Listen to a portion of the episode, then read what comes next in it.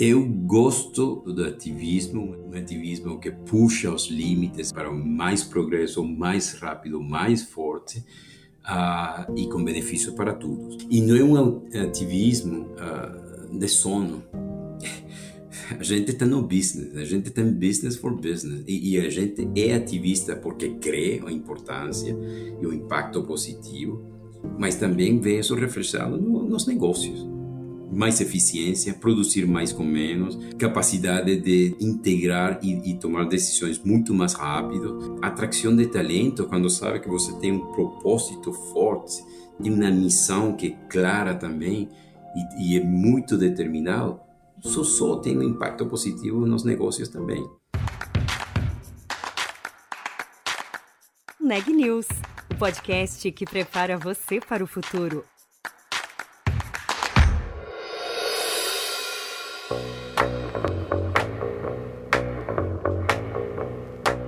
No caminho para o futuro da eletricidade, a Schneider aposta que sim, o ativismo tem o seu lugar. Para o CEO Rafael Segreira, levar diversidade para o setor de STEM e articular a descarbonização com empresas parceiras são algumas das estratégias que fazem bem para o mundo e também para os negócios. Quer entender como?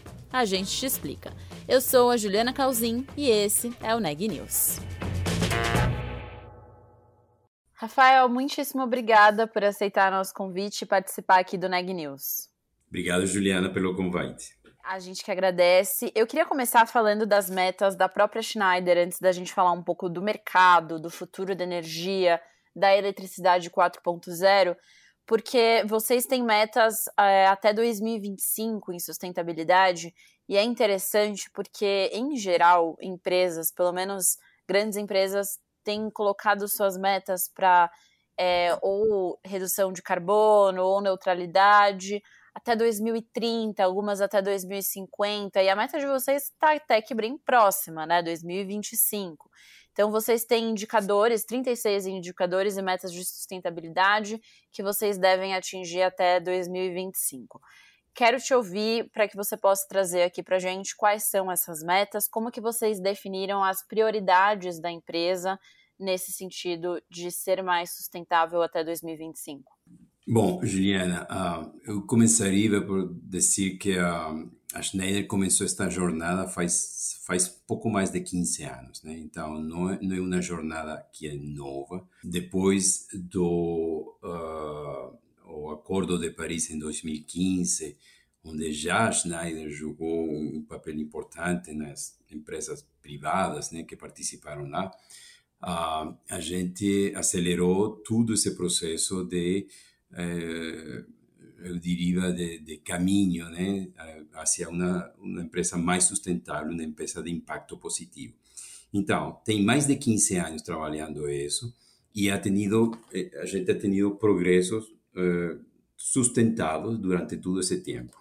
Então, hoje, efetivamente, assim como você falou, a gente tem 36, 36 indicadores que são seguidos de, de maneira trimestral, que a gente oficializa isso na apresentação dos nossos resultados eh, trimestrais ao mercado e uh, ha tenido também um progresso muito forte durante todo esse tempo. Por, por exemplo, a primeira coisa foi que uh, uma maneira de implicar os, os líderes, a liderança da companhia, foi de que uh, fomos uma das primeiras corporações no mundo que integrou uh, esses objetivos de, de sustentabilidade nosso nosso bônus anual de performance entendeu? Eh, isso começou com o CEO, depois com o comitê executivo e assim progressivamente foi descendo. E hoje tem nível hasta N-5 do CEO, ah, liderança mundial, que hoje todos temos parte de nosso bônus eh, ligado a, a nossas alcançadas metas na sustentabilidade. Agora, um pouco mais concretamente, eh, isso passa por muita coisa. Não vou, não vou te, contar os 36, mas podo, isso está disponível no nosso site. Eh, começa por o desenho e, e, a, e a produção de nossos produtos. Né? Posso falar também de uh, que a gente faz com nossas próprias instalações. gente tem mais de 200 fábricas ah, no, no mundo inteiro e, e, centros de distribuição. E aí a, a gente, nossas fábricas daqui a 2025 todas serão waste to resource, zero waste to resource. Isso faz também que uh, todas estão alinhadas no processo de controle de tudo o que é o desperdício, tudo o que é o waste. E assim, tem muitas mais. Ah, a, utilização de energia renovável tem que ser 100%, todos os nossos escritórios vão utilizar energia renovável daqui a 25. Ah, o, o consumo, a utilização de, de produtos primários, né? E a recuperação também faz parte desse, desses processos. Ótimo. E aí tem alguns pontos aqui que, que eu acho interessante a gente trazer, né? Então, por exemplo, no desenvolvimento de produtos, vocês já têm algumas metodologias para fazer a compensação de impacto ambiental no desenvolvimento de novos produtos, e vocês têm feito também esse esforço para que é, haja um, um, uma compensação em toda a cadeia, né? Como que vocês têm trabalhado a inovação com essas metas de sustentabilidade e como que as duas coisas se aliam, né? Ou seja, a inovação ajuda vocês a atingir algumas metas e por outro lado, vocês terem esses padrões de sustentabilidade também, eu imagino que faz com que vocês tenham que buscar soluções inovadoras, né? Como é que esses dois temas é, estão andando juntos nesse processo de vocês? Eu acho que, que é a suma de duas coisas, inovação e a parceria também. Né? Quando a gente fala em inovação, bom, eu falei desse processo de Green Premium, mas também de, de agilidade. Uh, nesse processo também uh, a gente integra todos os parceiros de tecnologia nessa jornada, ok? Mas não somente na concepção do produto, mas também uma vez que os produtos já estão concebidos em toda a cadeia de produção. E isso faz que hoje, Juliana, hoje a gente tem um acordo com mil de nos top mil eh, fornecedores, ah, eh, acordo para eles integrar eh, planos também de sustentabilidade, como reduzem eh, o consumo energético, como estão reduzindo emissões de, de CO2, como eles estão utilizando material uh, mais eh, renovável, como eles estão fazendo na integração de todos os fatores de ESG. E, e tem acordos com já mil fornecedores da Schneider. Isso faz muito. Então, você vê que não é somente no desenho do produto, mas também na cadeira de produção e depois esses produtos chegam ao mercado também de uma maneira eh, bem eh, livre de peso de, de carga do, do carbono, igualmente pela integração de todos esses processos. E aí, Rafael, quando a gente olha para esses pontos que a gente está conversando aqui, é, é, interessante porque me parece que eles apontam para um mesmo lugar, que é o da eletricidade 4.0, que é um tema, inclusive, que você costuma tratar, né? Hum. Eu imagino que o termo eletricidade 4.0 tenha relação com o termo indústria 4.0, ou seja, dizendo respeito também à conexão de objetos, à automação, o que, que significa essa nova fase para o setor de energia? Como é que você vê a, a eletricidade 4.0? Bom, esse é um tema que, que bem o, o centro de nosso, de nosso desenvolvimento e, e nossa proposição de valor também para o mercado, Juliana. É, mas eu diria, vai além de um conceito, né? porque é um conceito que hoje é bem realidade também. E, você fala de indústria 4.0, a indústria viene indústria 1.0, 2.0, 4.0. Se, se a gente volta 200, 200 e poucos anos, a, a, indústria passou da, da mecanização a, para a produção em massa, depois a produção em massa, automação, e, e agora o que a gente chama de 4.0 é, é Internet of Things, a internet de, das coisas. A, a eletricidade ha venido também acompanhando esse, uh, mas e, e, não só acompanhando, facilitando também essa, essa possibilidade. Então, bom, o primeiro foi o, o, a domesticação, se pode uno chamar assim, do, do eletrão, uh, depois uma, uma, massificação da eletricidade, com, levando a, a, a luz, né? com essa demanda de, de, de eletricidade e de luz, não só para o mercado industrial, mas também para o mercado eh, de infraestrutura e comercial residencial. Depois, também com automação, vindo silício, vindo eh, tu, tudo que permitiu um pouco também os primeiros passos da energia renovável, né? particularmente no, eh, no solar, né? com, com, os painéis de silício, desenvolvimento de, de todas essas matérias. E agora, com eletricidade, com, com a indústria 4.0, com tudo digital, o que a gente chama na Schneider e, e quer trazer mais como conceito, eletricidade 4.0 é a convergência da eletricidade com o digital. Entendeu? Então, é, esse é o processo não só da automação, mas de digitização da eletricidade que vai permitir que seja mais visível, que vai permitir que seja mais conectada, assim, mais inteligente também, né? Uh, que seja mais eficiente e que, sobretudo, então, de maneira muito sencilla, é, é a convergência do, do digital com a, com a energia, com a energia elétrica. Certo. E aí, é, a gente está num, num, momento, né, de, enfim, vou, vou, chegar no ponto que eu, que eu quero, mas seis meses em que o mundo acompanha a guerra da Ucrânia e da Rússia, que teve impactos importantes no setor de energia, dois anos e meio de uma pandemia que, enfim, pode estar perto do, do fim, assim esperamos, e é, esses dois eventos, eu estou citando os dois porque existia uma expectativa que eles pudessem ajudar a impulsionar o uso de energias renováveis. Então, por exemplo, na Europa, o fato deles dependerem tanto do gás da Rússia é, talvez fizesse com que os países acelerassem a sua transição energética para fontes mais limpas, justamente por causa da guerra. A pandemia também que trouxe mudanças aí para trazer o, o, a questão da sustentabilidade é, como algo mais importante ainda para a agenda das empresas. Esses dois eventos tiveram efeito, você acha, para que a transição energética no mundo se acelerasse? Ou a gente ainda precisa é, que isso caminhe numa velocidade maior? Ah, olha, sem, sem dúvida, sim. Está acelerando, vai acelerar toda essa transição energética, a Europa particularmente, mas não, não só na Europa.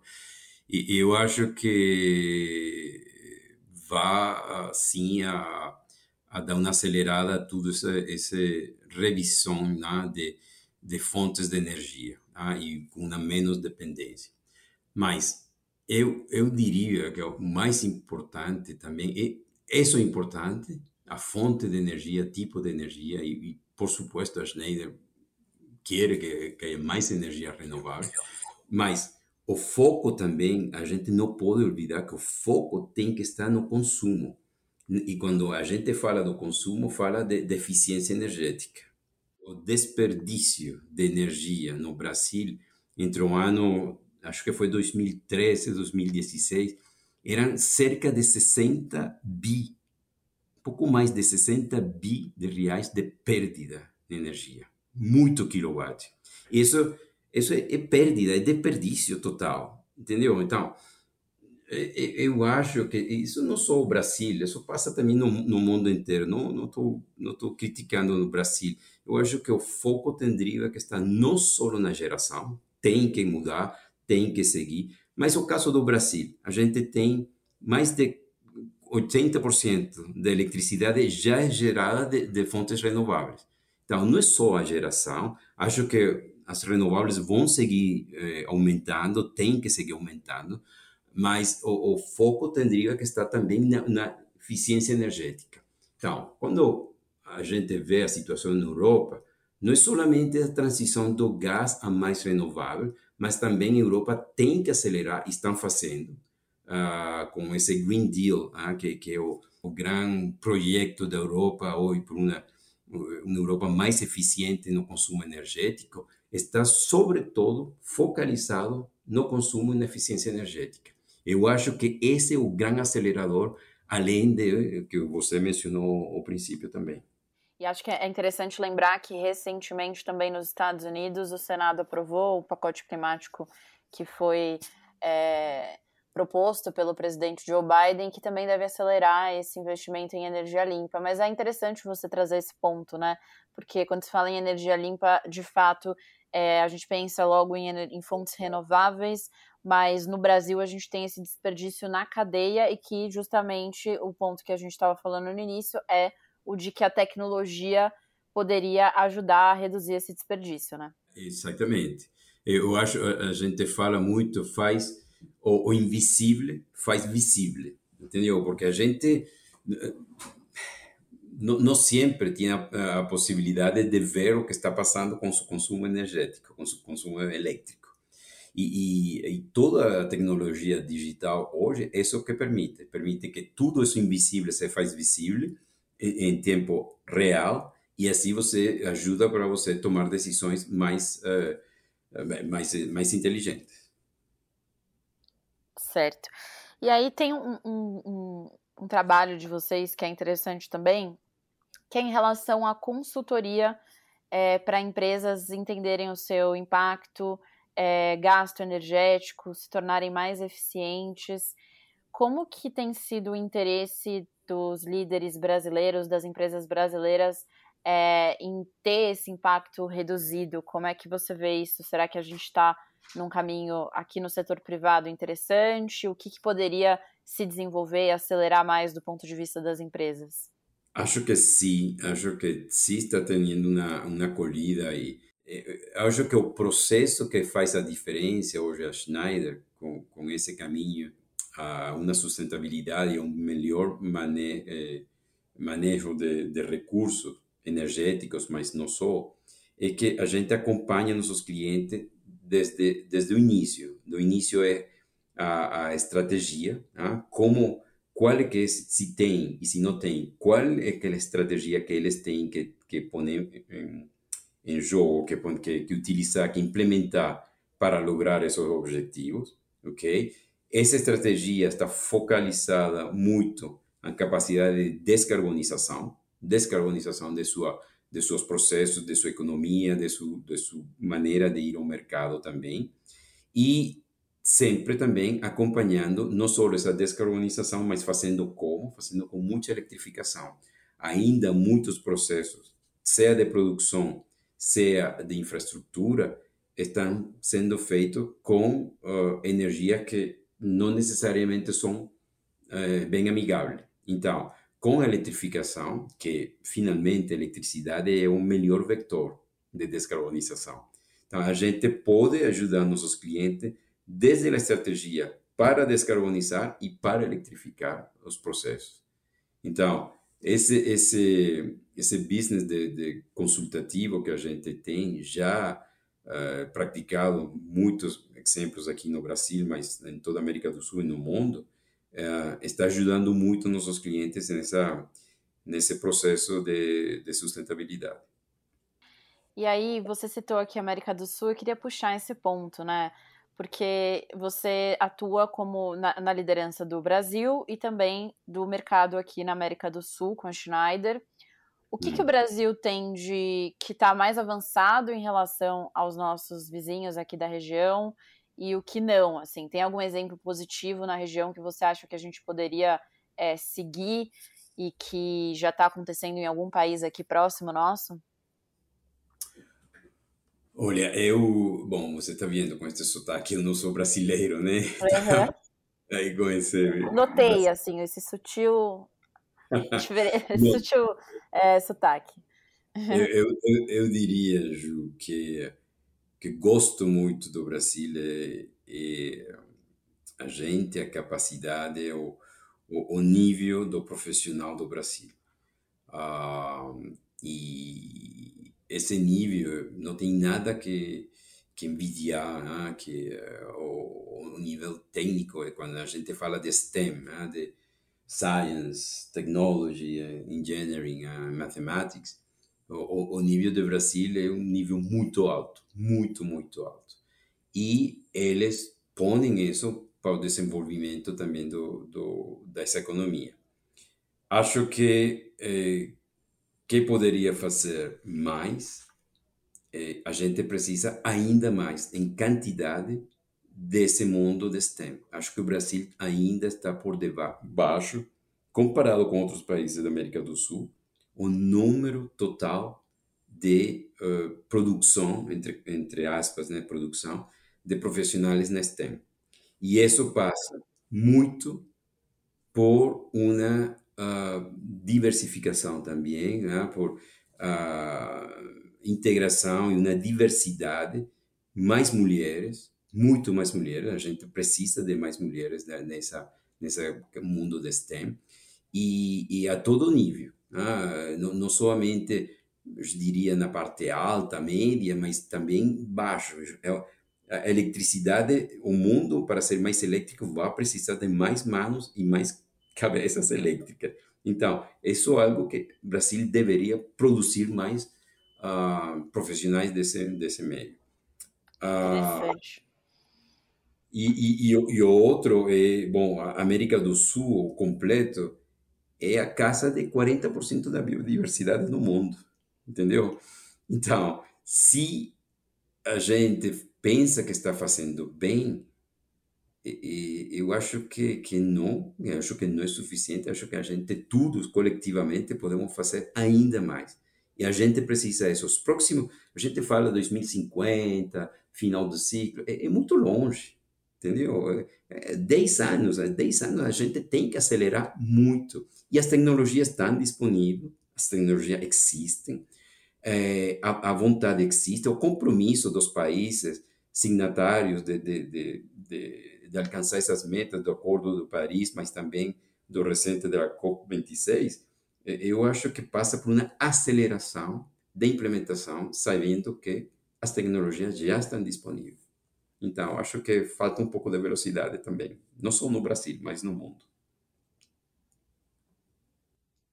Legal. E é interessante também porque conecta o, uma sigla que, enfim, tem sido tão tratada no mundo corporativo, que é a do ESG, e aí quando você traz esse ponto da diversidade de pessoas, de mais desenvolvimento de pessoas, de mulheres no STEM e de profissionais no STEM, é, conecta com o S e o E, né? O social e o ambiental.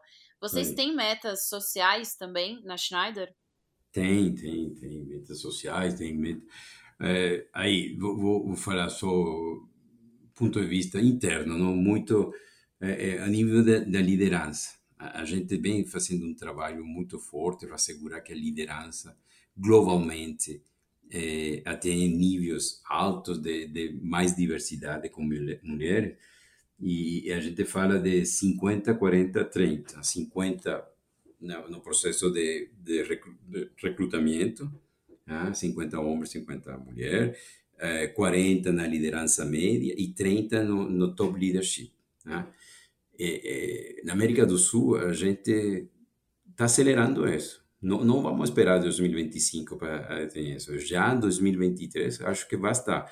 E, e, e é porque o mercado tem a capacidade, né? tem a capacidade, a necessidade, mas tem que ser mais determinado para fazer. Tem, tem um monte de coisa que, que a gente pode e compartilha com, com parceiros e com outras empresas e aprender também de outras empresas. As empresas têm que ser um pouco mais ativistas, você acha, nesses pontos? Totalmente, totalmente. Eu, eu acho que, que o ativismo é que vai fazer a diferença também. E não é um ativismo, Juliana, ah, de sono. A gente está no business, a gente tem business for business. E, e, a gente é ativista porque crê a importância e o impacto positivo, mas também vê isso refletido no, nos negócios. Mais eficiência, produzir mais com menos, uh, capacidade de, de, de integrar e, e tomar decisões muito mais rápido. Então, tem um impacto positivo enorme. Atração de talento, quando sabe que você tem um propósito forte, tem uma missão que é clara também e, e é muito determinado, só, só tem um impacto positivo nos negócios também. Então, é, eu, eu creio no ativismo, um ativismo positivo, um ativismo determinado e um ativismo que não deve, não tem e não, não, não aceitamos que seja divorciado, né, separado de uma performance econômica também importante, boa para a empresa e para todos os stakeholders né, em geral, para os empregados, para a sociedade onde a gente trabalha, para a nação em geral. Uhum. E aí nisso também, então, as empresas aqui na região, você acha que falta mais? A gente precisa de mais empresas ativistas, talvez? Eu gosto, eu gosto do ativismo, um ativismo uh, que, que é, eh, em inglês a gente fala de demanding, uh, um ativismo que puxa os limites para um, para um mais progresso, mais rápido, mais forte uh, e com benefício para todos. Então, se isso que a gente chama de ativismo, um ativismo que é bom para o planeta também, eu acho que sim, precisamos de mais. E eh, tem, tem muitas empresas que estão é, nesse ativismo, porque já entenderam faz tempo que tem um impacto positivo também no, nos resultados financeiros, resultados econômicos. A, gente, a gente só um exemplo, a gente faz parte do, do Pacto Global. Pacto Global hoje são não, não, vou te dar um número porque não lembro, porque cada dia está crescendo e crescendo mais gente, as empresas que se faz parte desse. Mas a gente faz parte do, do Pacto Global do, do, do início, do início. A gente liderizou, nosso CEO liderizou do princípio também o, o movimento He for She, entendeu? Então, são dois exemplos aí sencillos. Então, acho que sim, acho que esse ativismo por um business por uma economia descarbonizada, por uma economia mais sustentável, é necessário, e, e não só para as grandes empresas. Eu acho que que todos podemos fazer parte desse, né? Grandes, pequenas, medianas empresas e, e também individualmente, como, como pessoas. E aí, aí também vou para a gente ir encerrando até, né, lembrando de um tema que você citou lá no início, né, o fato da Schneider ter já alguns anos é, bônus relacionados à meta de sustentabilidade, que esse tipo de, de estratégia que começou com as lideranças, agora vai até outros níveis dentro da empresa. É, pegando esse exemplo, como que vocês fazem para que o ativismo né, corporativo, digamos assim, chegue a todos os níveis da empresa? Ou seja, qual o papel da liderança também para que esse espírito possa reverberar para toda a equipe? Duas coisas aqui. O primeiro é que os, os targets são, são bem o que a gente chama science-based target. Então, são, são bem ligados a uh, conceitos que são medidos, que são tangíveis que podem ser mensuráveis, medíveis. Esse é o primeiro. O segundo é que esse alcance desses resultados eh, são auditados por, por empresa externa, né? São empresas totalmente eh, independentes que vão, que revisam tudo o uh, seus processos, que revisam as metas, que revisam o que alcançou, o progresso e tudo, e são avaliados por eles. Então, esse é o primeiro. Isso dá muita credibilidade, muita credibilidade nisto, que agora a gente escuta muito falar de, de greenwash e tudo isso. Então, aí o primeiro conselho, o primeiro advice né, que, que eu quero dizer é que assegurar que tem eh, science-based target, né? target basado no concreto, números reais que podem ser medíveis e que tudo isso seja auditável externamente por organismo reconhecido.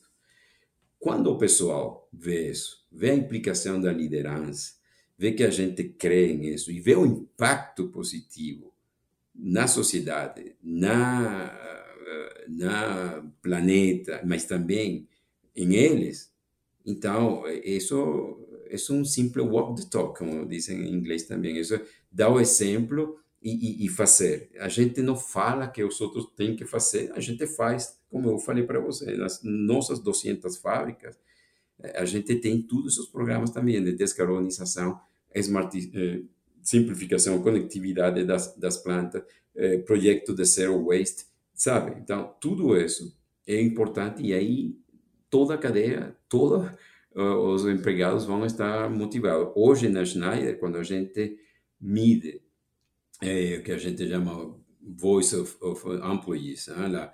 la, a voz do, dos empregados, o engajamento, um dos, dos elementos mais importantes é alinhamento e, e o, o, suporte que tem por o, o, propósito da empresa e a missão da empresa, que, que não é outra coisa que ligar a essa a, a descarbonização de nossa economia e a, a luta contra o câmbio climático. E, e isso, Ju, só para finalizar, uhum. a gente utiliza isso, ou faz isso, com eletricidade 4.0. Mais eletrificação, com a digitização, você consegue isso. E temos 15 anos, mais de 15 anos fazendo isso. Bacana. E aí, para fechar, só a gente vai ter em novembro, né, a COP27.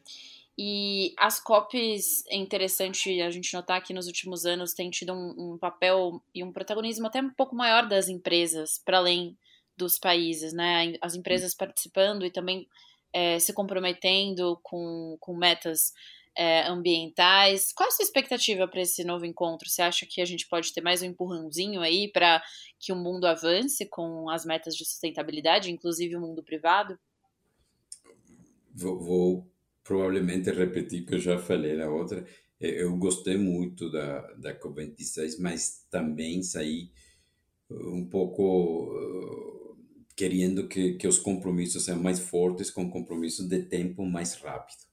Então, é, eu, eu que gostaria dessa COP27, sim, mais participação privada, mais compromisso privado, mas também, uh, além dos sonhos e das ambições, tem que haver planos de ação mais fortes, mais, eu diria, mais, mais concretos no tempo, um pouco mais de velocidade. Isso eu gostaria da COP27. Vamos acompanhar. Rafael, muitíssimo obrigada pela presença, pela conversa aqui no Neg News e até uma próxima oportunidade. Muito obrigado, Juliana. Prazer. Este podcast é um oferecimento de Época Negócios inspiração para inovar. Ouça, acompanhe, compartilhe e nos siga nas redes sociais.